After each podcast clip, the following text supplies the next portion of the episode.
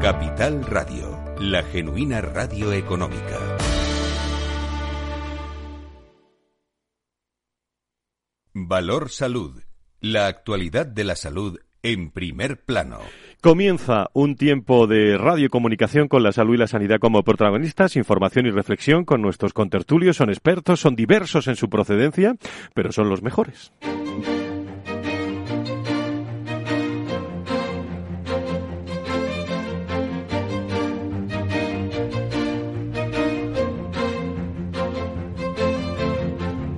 Valor Salud es un espacio de actualidad de la salud con todos sus protagonistas, personas y empresas. Con Francisco García Cabello. ¿Qué tal? ¿Cómo están? Muy buenos días. Bienvenidos a este viernes 15 de octubre. Del 21 consumimos la mitad de octubre en un momento en el que en esta semana Después de entrar en riesgo bajo, mejoran aún más las cifras del coronavirus en España.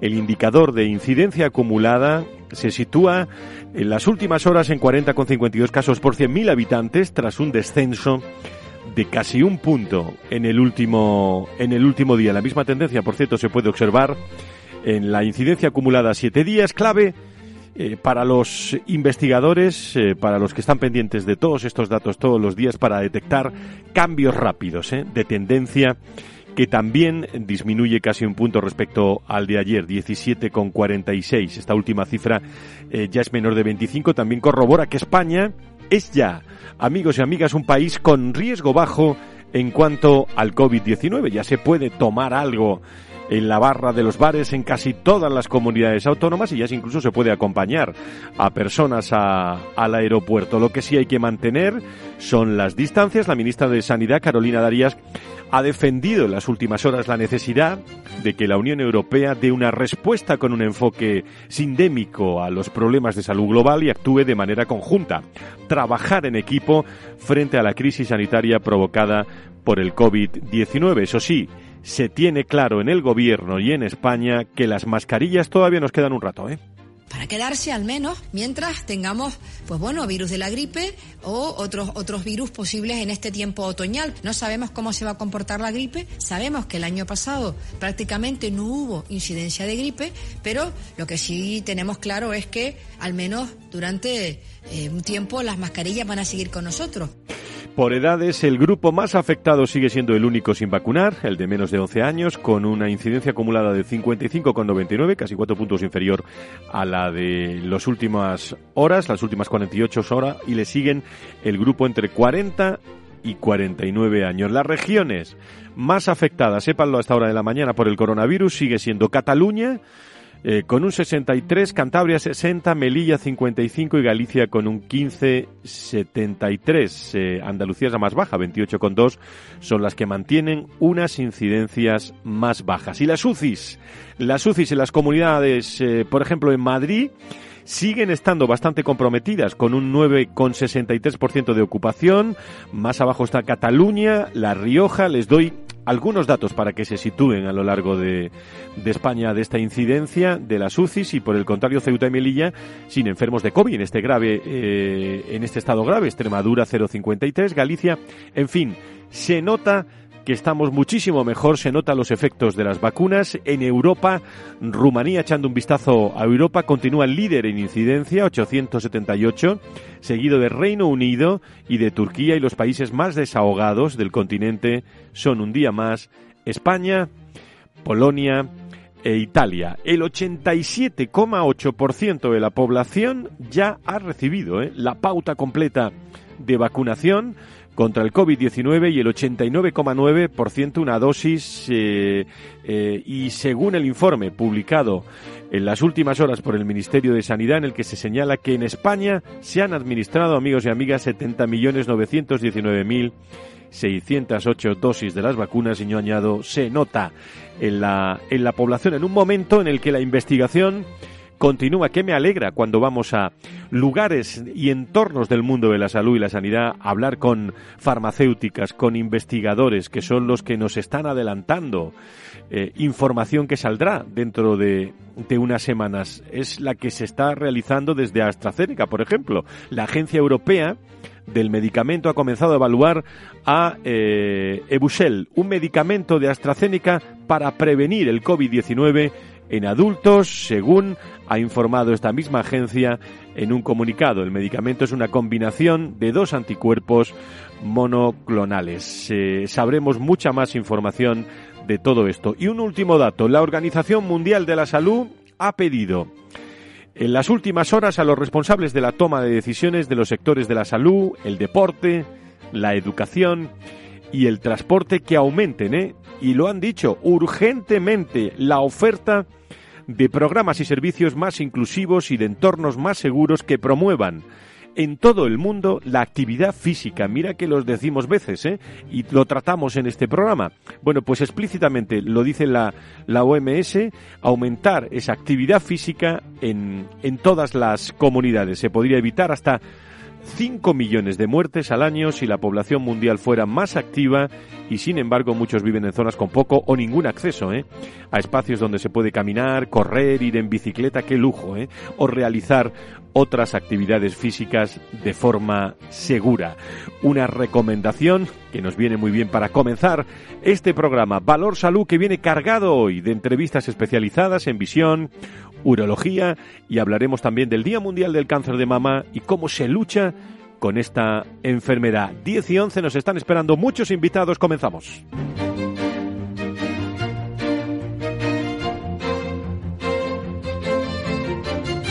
Valor Salud es un espacio de actualidad de la salud con todos sus protagonistas, personas y empresas con Francisco García Cabello. Comentamos la actualidad de la salud y la sanidad. Nos vamos a la redacción de Isanidad con su editor, con Luis de Aro, al que me alegra mucho saludar. Don Luis, encantado de saludarle. Muy buenos días. Un gusto saludarte, Fran, y saludaros a todos. Un gusto para estar con vosotros. Bueno, ¿con qué, eh, lo primero que os digo, ¿con qué vais vosotros hoy eh, mm, para todos vuestros seguidores, que son cada vez más? ¿Y, qué destacarías como, como noticia esta mañana para potenciar y para eh, comenzar en esta tertulia que vamos a tener al inicio de, Valor Salud, querido Luis? Bueno, hay, hay, dos cosas que destacan mucho. Por un lado está el tema de los presupuestos. ¿no? El tema de los presupuestos sigue generando mucho eh, mucha problemática, especialmente en atención primaria, después de prometer, de, contar lo importante que, es la atención primaria, la necesidad que tiene de mejorar, de crecer, de servir. De hecho, eh, en un congreso de Senfic eh, se decían que se iban a necesitar unos 4.000 millones. En, Madrid pedían, eh, creo que eran 1.350 o algo así y sin embargo se les han dado 175, ¿no? Entonces, eh, las organizaciones de atención primaria están eh, un poco decepcionadas porque, bueno, eh, si la atención primaria es un pilar fundamental, desde luego no se le va a potenciar, con estos presupuestos no se le va, no se le va a potenciar. Eso por un lado, el tema de, la, de los presupuestos están sí, coleando, ¿no? Y luego, bueno, nosotros puedo contar una cosa que hemos, eh, hemos hecho nosotros hoy, que es interesante porque, eh, bueno, todos los que divulgan, eh, los médicos y, investigadores que están divulgando cosas sobre COVID-19, pues han tenido amenazas. De hecho, tenemos una imagen de Twitter que es de un médico muy conocido, en este caso del doctor Amos García Rojas, al que bueno, conocemos muchísimos de nosotros, ¿no? Eh, en el que aparece delante una pintada que dice Amos, tú eres el COVID. Mm, es, es, lamentable, Luis, que ocurran estas cosas. ¿eh? Es muy lamentable y es muy sorprendente que a la gente que está investigando y está intentando dar a conocer lo que está sucediendo, pues eh, les, les amenacen les amenacen con esto sabes se puede encontrar en la en, en insanidad no es por hacer eh, o sea, por, hacer publicidad sino simplemente porque es muy fuerte a los médicos que, que están y a los investigadores que están divulgando sobre lo que está sucediendo con el covid eh, se les amenace. ¿De dónde pueden venir estas amenazas, Luis? ¿Lo, lo, pues investigáis? nosotros no lo sabemos. Yo, yo no creo que vengan de las antivacunas. Yo creo que siempre hay gente que tiene unos intereses económicos detrás que, que no les viene bien que, que haya gente que investigue sobre el COVID. No, no creo que sea sobre los antivacunas que tienen sus intereses y sus, sus mensajes, pero no creo que vengan por ahí. Desde luego es gente que no, no nos interesa eh, dar publicidad, sino porque lo que nos interesa es potenciar a los que investigan por todos los lados, ¿no? Y luego cosas que, que, están saliendo que son muy interesantes también, bueno, pues el tema de los CARTIS, creo que es una cosa que tenemos que seguir hablando y hablando de ello porque va a ser eh, todo el tema de las células T y de los tratamientos CAR-T van a ser cosas que en el futuro van a tener una importancia que ya la están teniendo en el presente y en el futuro van a, van a, van a destacar mucho. Y otro tema más es el tema del COVID persistente. Estamos descubriendo cada vez cosas nuevas sobre COVID persistente y, y, bueno, pues hay muchísimos profesionales que tienen COVID persistente y no terminan de, de, de superarlo. Y lo que está sucediendo es que se está cuestionando este COVID persistente y de hecho se está estigmatizando a las personas que tienen eh, COVID persistente. Bueno, son cosas que andan por ahí que hay que, no se pueden quitar de la cabeza. Bueno, tuviste eh, ocasión también eh, de estar, estuvimos los dos en, en la última cena que organizó también Enfermedades Raras, donde había muchísima gente del sector de la salud y la sanidad. Aquí hemos eh, podido escuchar pues eh, al consejero Aschetti, a Pepe Soto, al propio presidente y director general eh, de INDEF. pero qué interesante es cuando se junta todo el sector de la salud y la sanidad, como fue en esa cena, y escuchamos a Margarita del Val y hay gente tan tan interesante. ahora hablaré algo de, recursos humanos que va a ocurrir del mundo de, de la salud y la sanidad como toda la salud, eh, lo digo porque no sé todavía cómo hay alguien que pueda poner pintadas en ese sentido, pero cómo se está peleando, luchando eh, a destajo eh, en, el, en el mundo de la salud y la sanidad por vencer este, este COVID y, y se está consiguiendo, Luis. Efectivamente, yo a mí no se me olvida, y, de vez en cuando lo, publicamos y, lo comentamos en algunos sitios, como hace un año y medio salíamos todos a las 8 de la tarde a aplaudir a los, a los, a todos los, no, no quiero decir médicos, a todos los sanitarios, porque son los médicos, las enfermeras, los auxiliares, los celadores, todos los que, eh, los, los conductores de, de, ambulancias, a todos los que estaban, nos parecía que nos estaban ayudando a salvar la vida, ¿no? Y de repente, un año y medio después, nos encontramos con pintadas como esta, eh, que son eh, muy fuertes. Yo creo que es necesario que, que, nos demos cuenta de lo importante que son estas personas para nuestra vida, aunque no les conozcamos. ¿no? Bueno, hay muchos días mundiales. Eh, eh, se incorpora a la tertulia una persona que les voy a presentar enseguida. El 19 de octubre eh, se celebra, el martes que viene, el Día Mundial del Cáncer de Mama y el, la semana pasada, pues el miércoles, quiero recordar, se celebraba también el Día Mundial del Cáncer de Mama Metastásico llamado también cáncer invisible, ¿eh? por las mujeres que, que, lo padecen. Hoy nos acompaña, a ver si lo pronuncio bien, eh, Chasia Chaus, que es escritora, conferenciante, autora del libro Corredora de la Vida, cómo superar el cáncer y que lo conoce muy bien y está en los estudios centrales de Capital Radio para compartir con nosotros unos, unos minutos en representación de muchísimas mujeres de, de todo el mundo. Chasia, ¿cómo estás? Muy buenos días. Buenos días, Juan. Pues muy bien. Muchísimas gracias. Corredora de la vida, ¿no? cuéntanos, cuéntanos un poco tu libro y sobre todo eh, cómo, cómo se afronta ese Día Mundial de, del Cáncer de, de Mama que tú conoces muy bien pues afronta eh, de una forma, para nosotros es todos los días el Día Mundial del Cáncer, pero sí se pone foco a, esta enfermedad y sobre todo el día 13 eh, me, alegré, me alegré de que hubiera el, el Día Mundial del Cáncer Metastásico, que es un tema que todavía se habla tan poco y sin embargo eh, un 20% de las mujeres que tendrán cáncer de mama tendrán un cáncer de mama metastásico, sobre todo de 35 a 50 años. La primera causa de muerte, ¿no? En mujeres de 35 a 50 años. La causa de muerte y efectivamente es una enfermedad invisible porque no se habla de ella, eh, porque no hay investigación suficiente y porque eh, hablar de la muerte siempre asusta. Entonces tienen una esperanza de vida de cinco años y ellas lo que piden es que sobre todo haya más investigación y haya mayor comunicación entre los investigadores y eso es fundamental. Lo estamos viendo ahora con la COVID. ¿eh? Es importantísimo que haya comunicación, que no se estigmatice eh, igual que una persona que tiene COVID persistente, es importante no estigmatizar a una persona que tiene cáncer. Y es lo que estoy haciendo. En 2019 se diagnosticaron en, nuestro país, corrígeme, más de 33.300 personas de cáncer de mama, según la Sociedad Española de Oncología eh, Médica y la Asociación Española. ¿Cómo se está avanzando? ¿Cómo se está eh, luchando? Tú que estás en contacto con médicos, con hospitales, con enfermos, cuéntanos pues mm, se está intentando primero humanizar lo que es la, medicina. Parece que es una palabra un poco contradictoria, pero es muy importante el llegar más a los pacientes, el hacer que los pacientes adheren mejor a los tratamientos y que, y que, y que puedan eh, poder, poder, estar allí presentes y, y ayudarles que los tratamientos afecten menos y sobre todo que, que, puedan volver a una vida normal. Y es lo que yo transmito en mis charlas, ¿eh? Eh, aparte de, de mi libro, Corredor a la Vida, donde cuento mi periplo entre médicos, entre hospitales, eh, yo he padecido dos veces cáncer, pues lo que quiero es concienciar a las empresas, concienciar a los médicos que lo importante es cómo se atiende al paciente.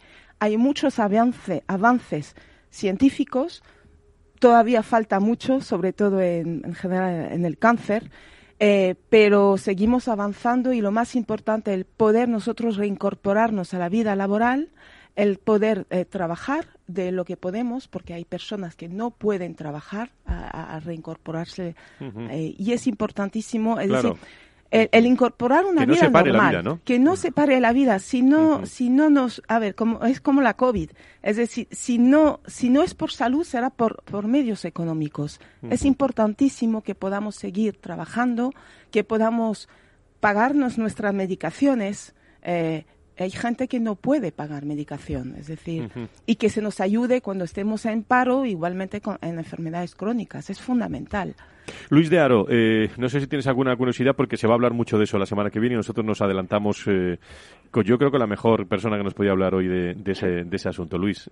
Me gustaría preguntar, ¿en qué os ayuda a los pacientes que haya un Día Mundial del Cáncer de Mama? ¿no? Eh, nos ayuda a que la gente sea más consciente todavía y, y, que los medios también se hagan eh, conscientes de que eh, nosotros seguimos estando allí todo el año con nuestras enfermedades, los familiares nos siguen apoyando y que y, dar visibilidad, dar visibilidad, pero pienso que debería hacerse siempre, porque siempre estamos ahí luchando eh, cada día, trabajando lo mejor que podamos, intentando, entonces es dar un poco más de visibilidad a nivel y sobre todo ahora mm, se ha hablado de cáncer de mama metastásico, es fundamental que se hable de ello y que haya días mundiales también. Y para otros tipos de cánceres, eh, es como acercar a la sociedad todavía esas enfermedades que siguen siendo, aunque sea cada vez menos, pero enfermedades eh, tabú. Y más las enfermedades que, que todavía no están investigadas del todo. Y sobre todo conseguir eh, investigación, que sin investigación y una prevención real. Yo insisto siempre sobre la prevención real. Ahora Francisco nos hablaba del deporte. El deporte es fundamental, es que se debería de, introducir en nuestras vidas, pero a todos. Es decir, no tendría que ser un lujo, sino tendría que ser una necesidad absoluta. Me alegro muchísimo de la respuesta porque me parece que el día, o sea, lo más importante del Día Mundial es que se hable y se hable y se intente concienciar, más que hacer cosas grandes es que se intente concienciar y que se escuche a los pacientes. La verdad es que felicidades por todo lo que estás haciendo. Muy bien, te, paso el contacto, ¿eh? porque siempre es interesante tener el contacto de Chadia para, para ampliar información, Luis. Eh, eh, por último, el, y te quedas con nosotros a la tertulia luego si quieres para celebrar este Día Mundial del Cáncer de Mama con, con Chadia Chaus, escritora, conferenciante, autora del libro Corredora de, de, la Vida, cómo superar el cáncer, y que estás preparando un segundo libro ya. Efectivamente estoy escribiendo sobre la vida después del cáncer. Es importantísimo que hablemos de la vida, de este cambio interno que ocurre en nosotros, a los pacientes que hemos padecido cáncer, un cambio a nivel, diría casi existencial, espiritual, que muchas personas no conocen, que el cáncer no se acaba cuando me quito el, el turbante, sino que hay que volver a vivir. Doy una charla que se llama He tenido dos veces cáncer, ¿me contratarías? Fundamental que no se estigmaticen a las personas. Eh, yo tengo un trabajo y estoy tan agradecida de poder estar en una empresa donde a mí eh, se me valore y, y, que pueda seguir trabajando. Es decir... Dice mucho eso de tu empresa, ¿eh? sí, mucho. Mucho. No vamos a decir la empresa, pero dice mucho eso de tu empresa. Es una gran empresa. Sí, eso es, una gran empresa. Entonces, y que siga siendo así, por favor, ¿eh? que sigamos ayudando a los pacientes. Así que eh, estoy escribiendo el segundo libro que se publicará seguramente para principio de, del próximo año eh, sobre la vida después del cáncer. Concienciación, yo creo que eso nos lleva a la esperanza, ¿no? Sí, hay que, hay que seguir teniendo esperanza. Yo lo que comento a los médicos a la hora de dar la noticia, esta tan temida noticia de cómo se da la noticia, siempre dejar, aunque fuera un poquito, una puerta abierta a la esperanza y hay esperanza. Lo estamos viendo con la COVID, estamos poco a poco saliendo. Eh, no, no, hace falta sufrir enfermedades para agradecer todos los días las labores, la labor que hacen los médicos, personal de enfermería, celadores. Yo lo viví durante el cáncer y, y, en las charlas que doy. Son los pequeños detalles que suman, ¿no? De, de todos la, la, humanización que has dicho. Qué, qué, sí, qué interesante eso en la medicina y especialmente en, eh, en vuestro caso que estáis sufriendo, ¿no? Este, esta eh, enfermedad. Es que es fundamental. Yo doy charlas a médicos de cómo se da la noticia, porque a veces en la vorágine del día a día nos olvidamos de lo importante que es mirar a un paciente a los ojos, tocarlo. Uh -huh. Ahora con el, lo que es la, la, medicina online y eso, eh, hemos visto la COVID, es decir, es importante poder comunicarnos a través de una pantalla, pero es importante tocar y mirar al paciente y ver lo que tiene. Es decir, no nos debemos de olvidar también esa parte. Pues te quedas con nosotros, si te parece bien. Eh, Chadian, eh, escritora, como digo, conferenciante, autora de este libro, Corredora de la Vida, hoy corredora de la vida, eh, celebrando este Día Mundial del, del, Cáncer, que se va a hablar mucho la semana, la semana que viene. Nos adelantamos. Luis, desde la redacción de, de Sanidad, te deseo un gran día informativo en el mundo de la salud y la sanidad y gracias por estar con nosotros, como siempre. Un abrazo muy fuerte, un abrazo para todos también. Un abrazo muy fuerte. Eh, bueno, gracias Luis. Eh, enseguida, a vuelta de pausa, le vamos a hablar de un congreso que va a celebrar ASPE, la patronal de la sanidad privada en España, con el mundo de los recursos humanos como protagonista.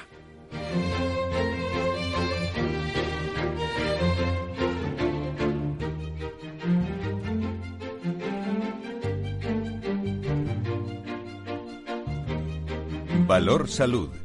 La actualidad de la salud en primer plano.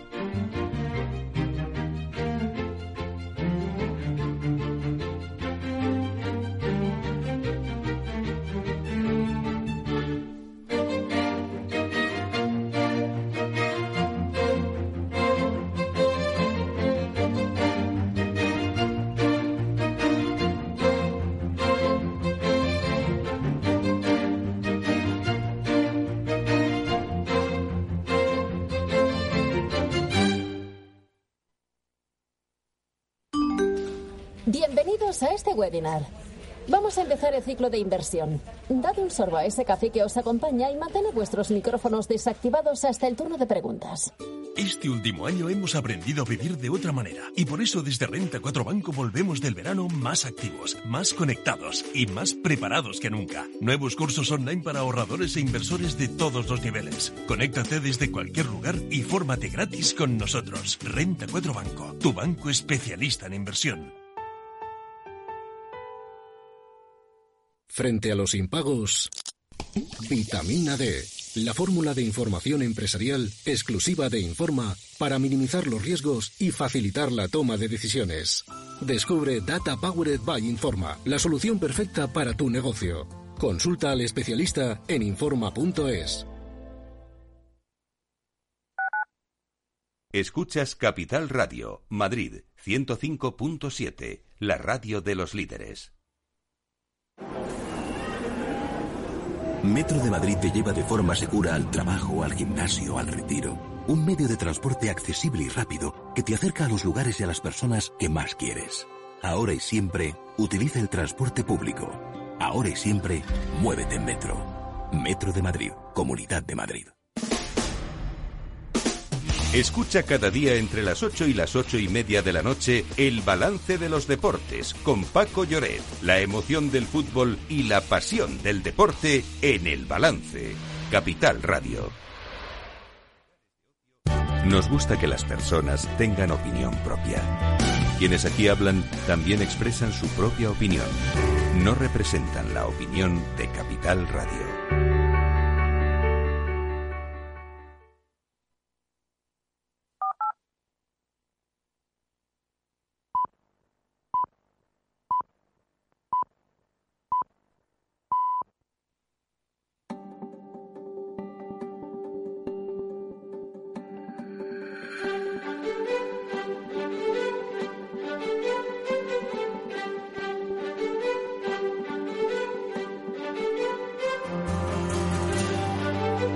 Valor Salud es un espacio de actualidad de la salud con todos sus protagonistas, personas y empresas. Con Francisco García Cabello. Gracias por estar con nosotros. Diez y media, nueve y media en las Islas Canarias, la salud y la sanidad, contada de otra forma.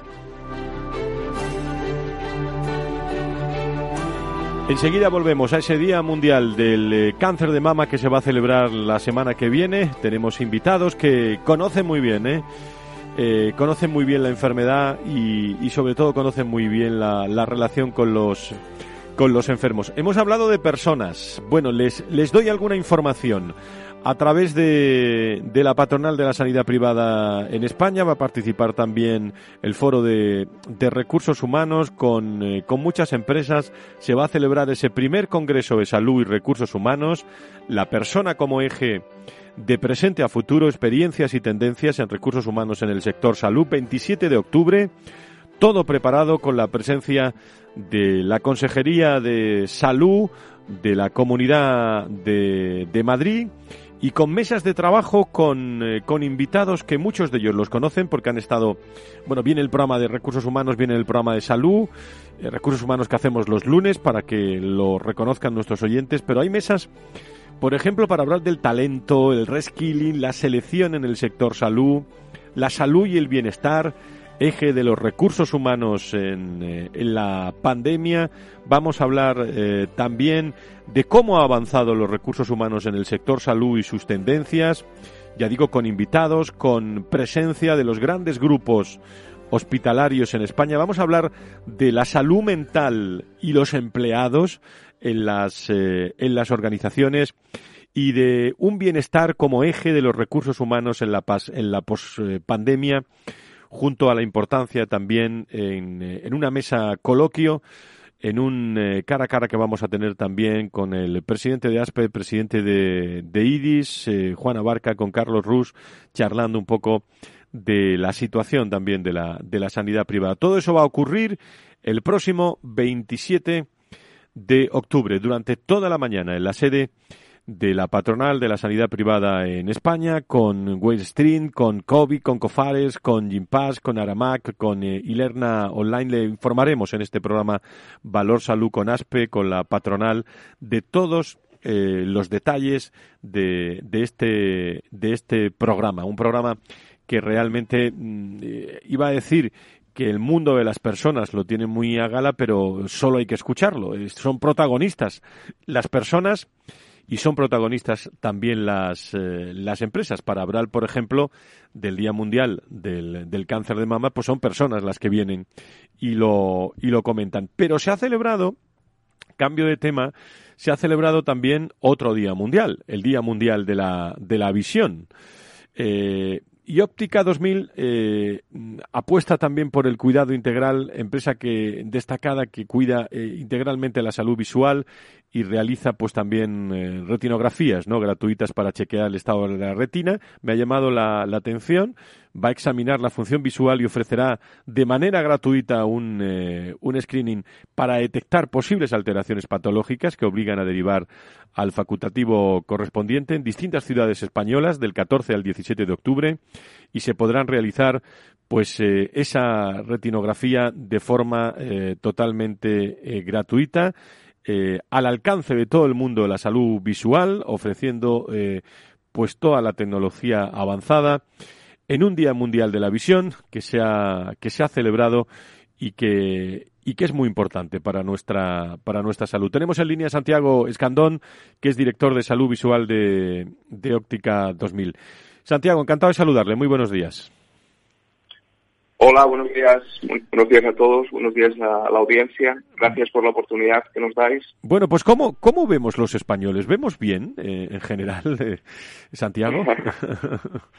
sí, en general sí, en general sí. Como país eh, occidentalizado y con una salud pública excelente, tenemos una muy buena visión.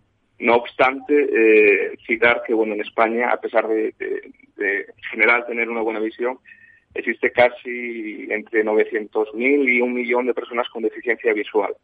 Cuando hablamos de deficiencia visual no nos referimos simplemente a, los defectos de refracción, que son la miopía, el astigmatismo, la hipermetropía, palabras conocidas por todos, sino deficiencias visuales más severas.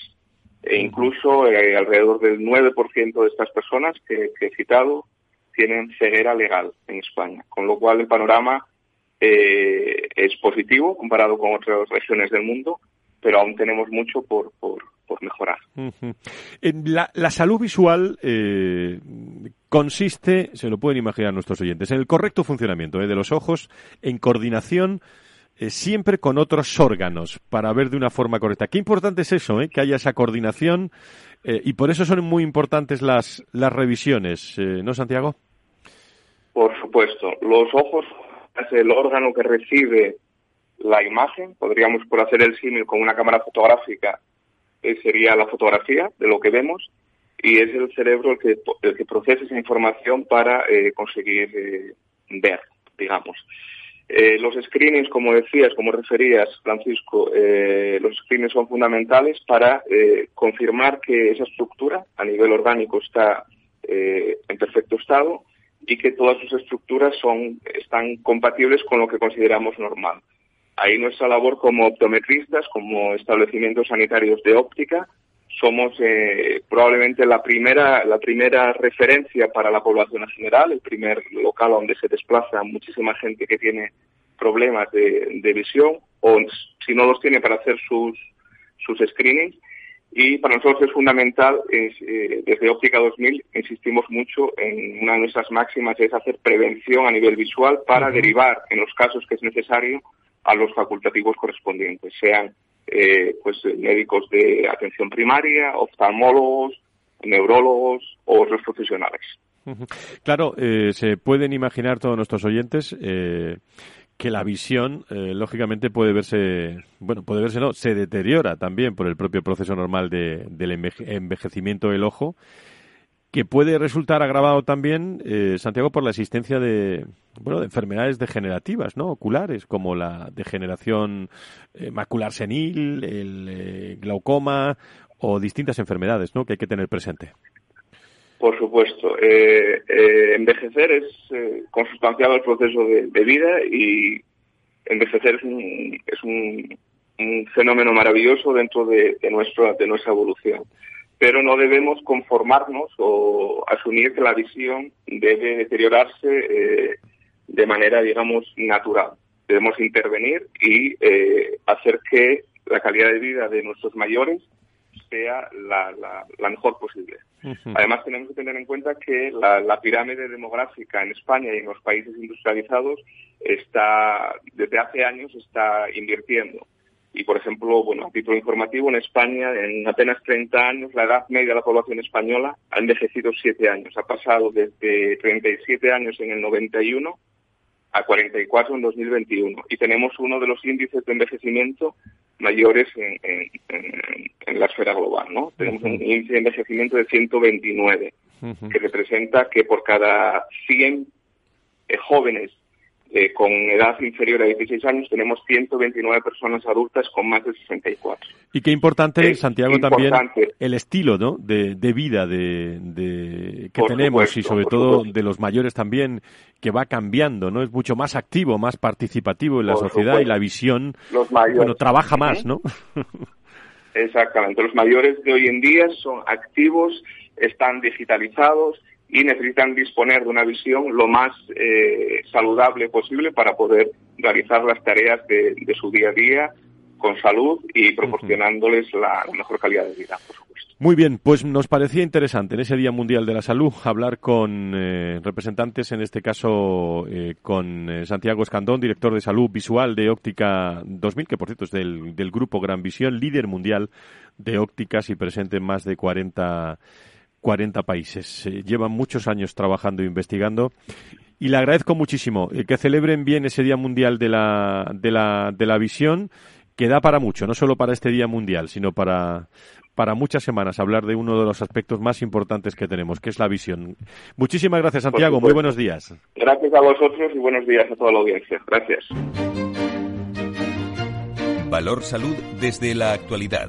La salud al alza. La especialización, los médicos, qué alegría me da también eh, cuando vamos a congresos, eh, a reuniones, eh, a, saludar a médicos especialistas que te cuentan cada vez más. Ocurrió hace tan solo, y lo haremos también en próximos viernes, estuvimos en el Hospital Universitario de, de Torrejón con especialistas, pasaron cinco jefes de servicio y nos enteramos de todo. Y ustedes también, espero, cuando nos lo cuentan. Bueno, pues se ha celebrado Hace tan solo unos días, la Asociación Española de Urología ha celebrado el 7 y 8 de octubre la segunda reunión virtual del Grupo de Urología Funcional Femenina y Urodinámica, eh, una formación continuada en técnicas de diagnóstico y tratamiento. Y se han sacado algunas conclusiones. Los urólogos destacan la importancia de la atención primaria en el diagnóstico y en el tratamiento de la incontinencia urinaria en, eh, en, en varones. Creo que tenemos al presidente de la Asociación Española de Urología con nosotros esta mañana, al doctor Manuel Esteban. Doctor Esteban, muy buenos días bienvenido.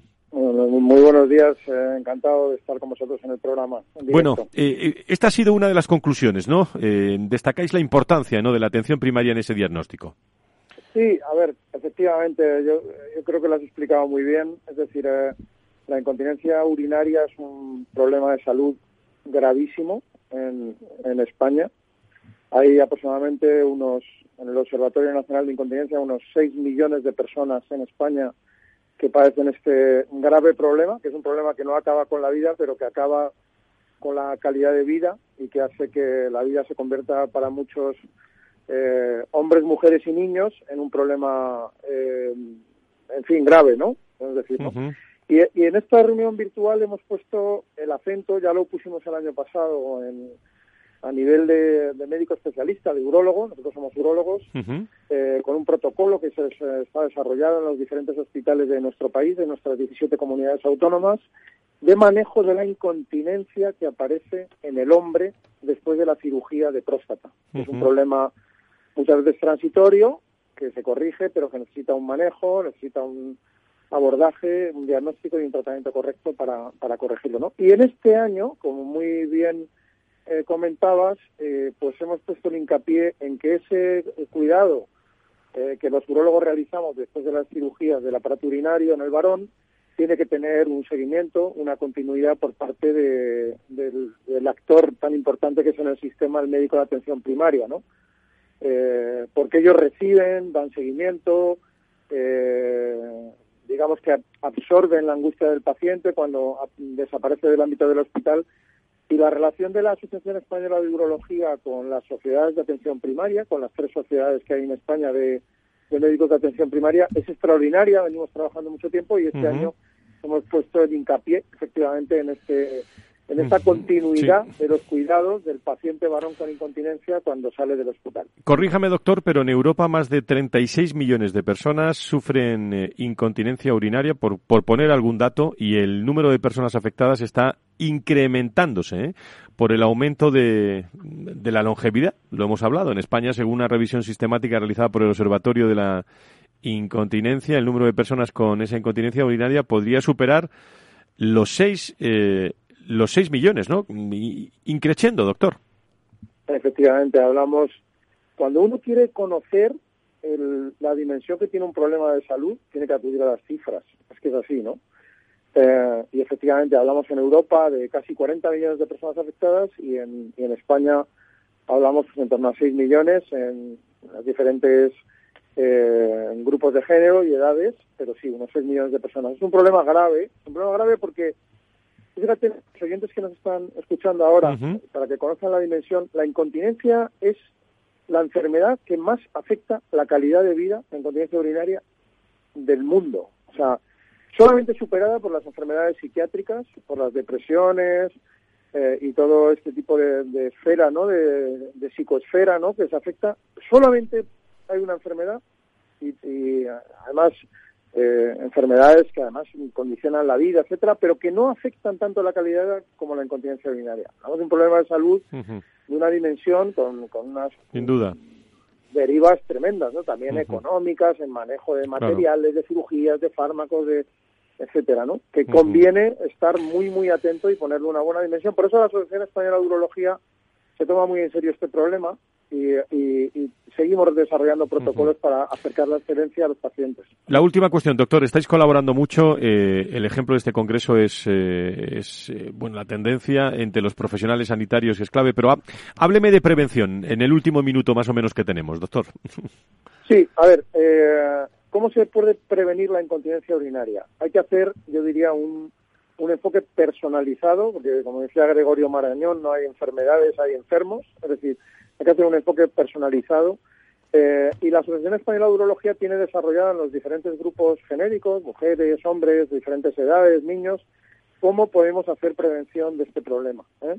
Eh, básicamente ahí me iría un poco también a la incontinencia de la mujer, ¿no? Cómo, cómo manejar el, la, gimnasia del suelo pélvico, que es un, un apartado que muchas veces lo tenemos abandonado para, eh, con el estrés que se sufre con el envejecimiento, los partos, etcétera, que pueda tener controlada eh, el suelo pélvico. La, verdad es que todo ese tipo de tratamientos preventivos, también eh, la lucha contra el tabaquismo, porque aunque parezca mentira, el tabaco es un agente muy importante en, el desarrollo de la incontinencia, no solo por la enfermedad pulmonar obstructiva crónica y la tos que provoca, la incontinencia de esfuerzo, sino porque es un potente estimulador del músculo de la vejiga, que hace que se contraiga con urgencia, también esa incontinencia de urgencia, y también la lucha, yo diría, muy importante contra la obesidad. La obesidad y la incontinencia tienen una relación también muy directa. ¿eh? Eh, al final, cuando uno quiera acudir a cómo prevenir problemas de salud en España, lo tenemos muy bien, las dietas mediterráneas, la vida activa, etcétera, y es todos esos tipos de hábitos de vida saludables, eh, llamaríamos puros saludables, en ese, en ahora mismo hablando de ello, son importantes y la Asociación Española de Urología hace mucho hincapié en ello en sus días. Muy bien, pues este programa que lleva ya como eh, siete años eh, dedicando al mundo de la salud y la sanidad, nos fijamos también en todas estas cosas porque los pacientes al final son lo más importante. Doctor Manuel Esteban, presidente de la Asociación Española de Urología, le agradezco mucho su tiempo y le dejo que siga con los enfermos. Muchísimas gracias. Muy bien, un saludo. Muchas gracias. Muchas gracias. Pues eh, como siempre, a minutos de las 11 nos vamos a la recta final con nuestra tertulia final. La salud al alza. Valor salud.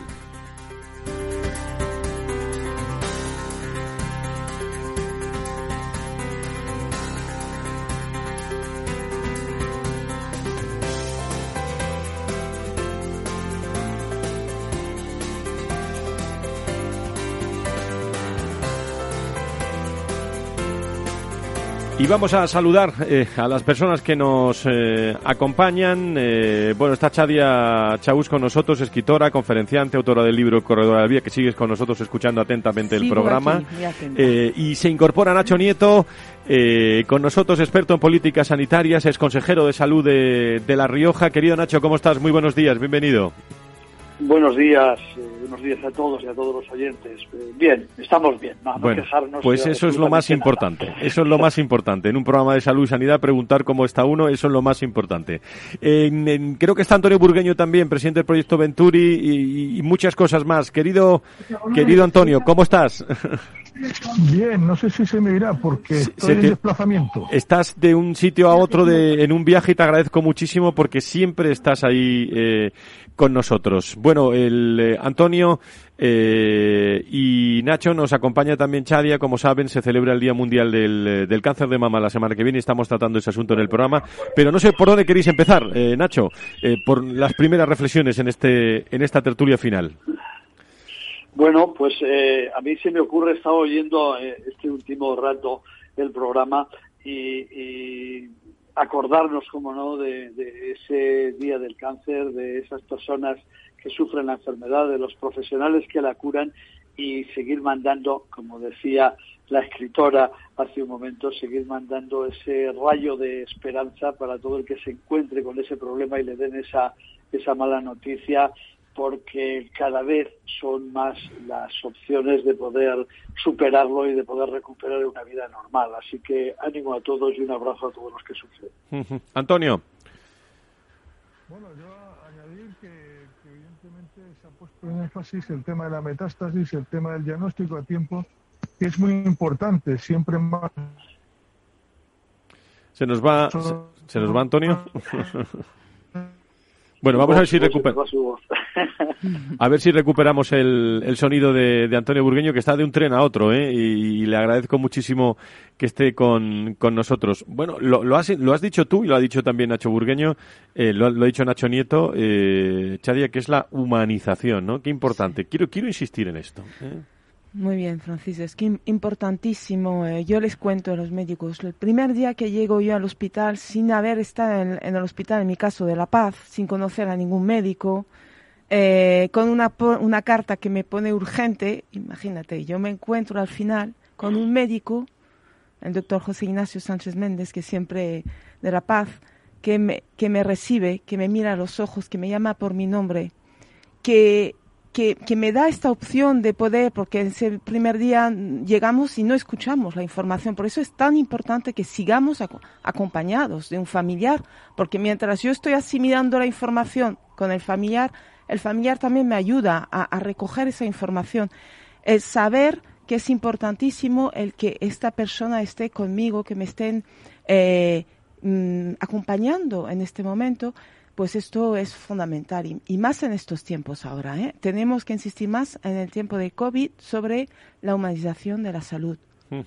¿Cuántas veces, no, Nacho, hemos hablado de esto en otros ámbitos, ¿no? De, humanizar la, la, salud, eso sabes tú mucho.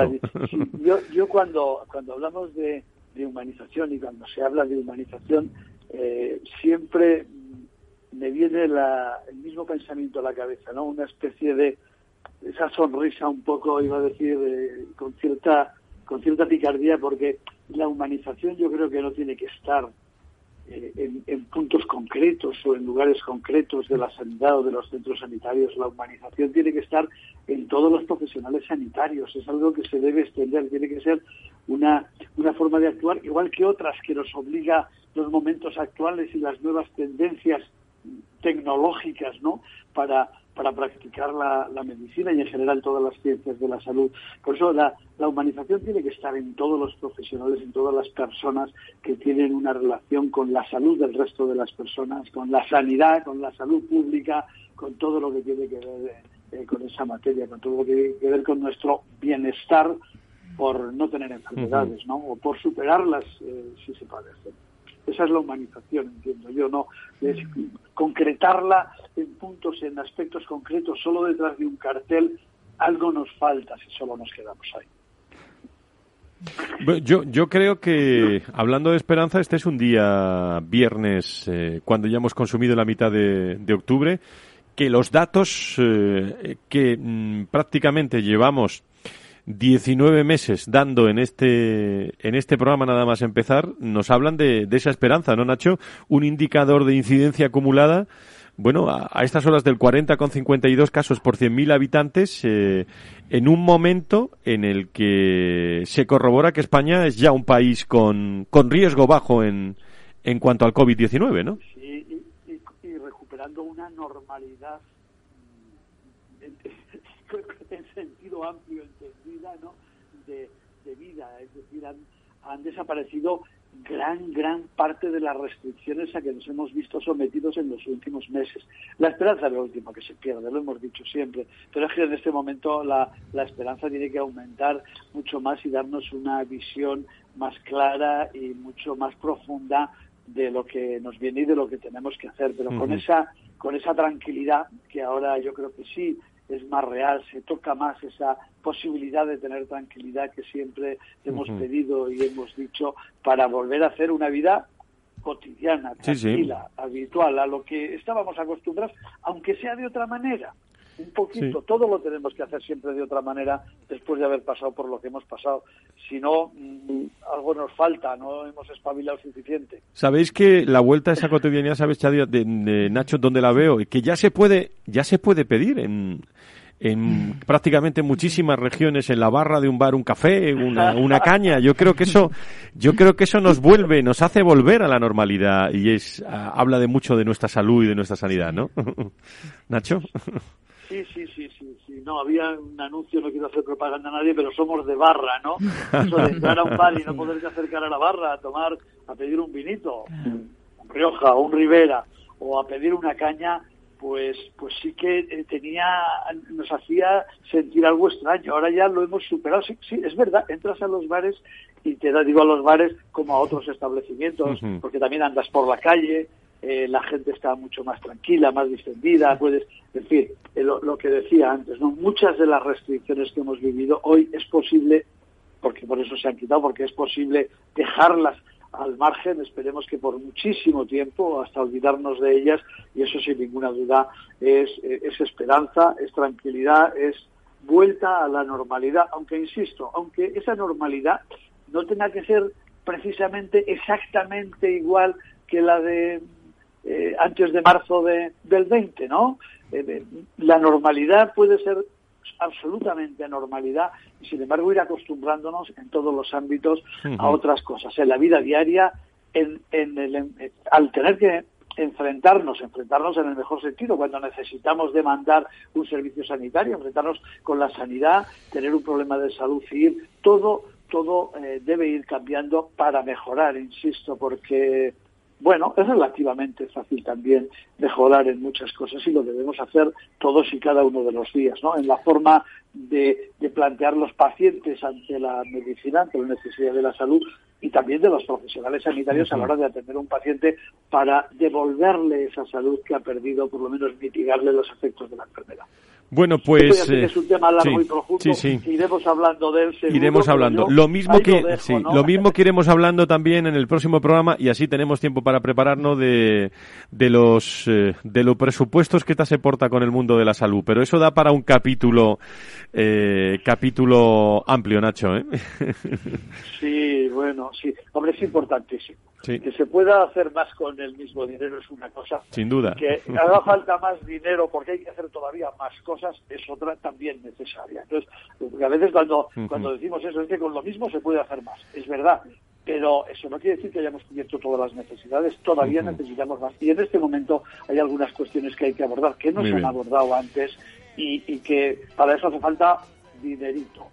Sin duda, sin duda. bueno, pues hablaremos de eso, de, presupuestos. Eh, Antonio, que nada, que, sé que estás de un tren a otro, pero gracias por estar con nosotros. ¿eh? Un abrazo muy fuerte. Nada, un fuerte abrazo, que menos que despedirnos. Que, estás bien de salud, ¿no, Antonio? Que eso es lo importante. Estamos todo bien, eh, escuchando el programa me gustó mucho, el tema del humanismo, la importancia de la confianza. Ha dicho Nacho Neto algo muy importante, que es el tema de hacer más con menos, el efecto Venturi que siempre buscamos Importante ahora que tenemos unos presupuestos expansivos, pero ya vendrán en los recortes innecesarios para ajustar a la realidad y hay que pensar en ello, los gestores.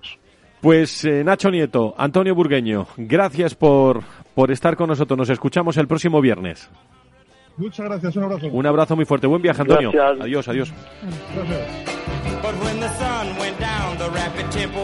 You Never Can Tell de Chad Berry. Lo escuchan aquí. Qué, chulo es esto, ¿eh?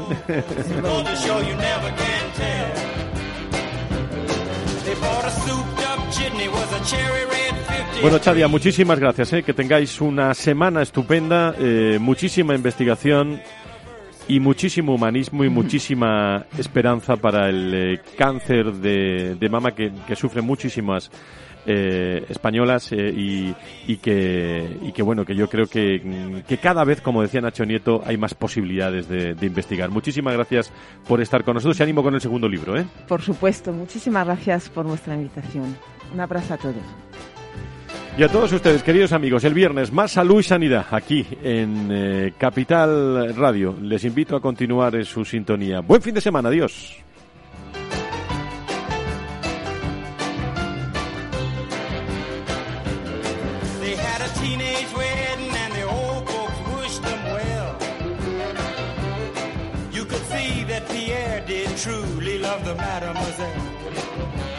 Valor Salud. La actualidad de la salud en primer plano todas las semanas con sus personas y empresas. En Capital Radio, con Francisco García Cabello.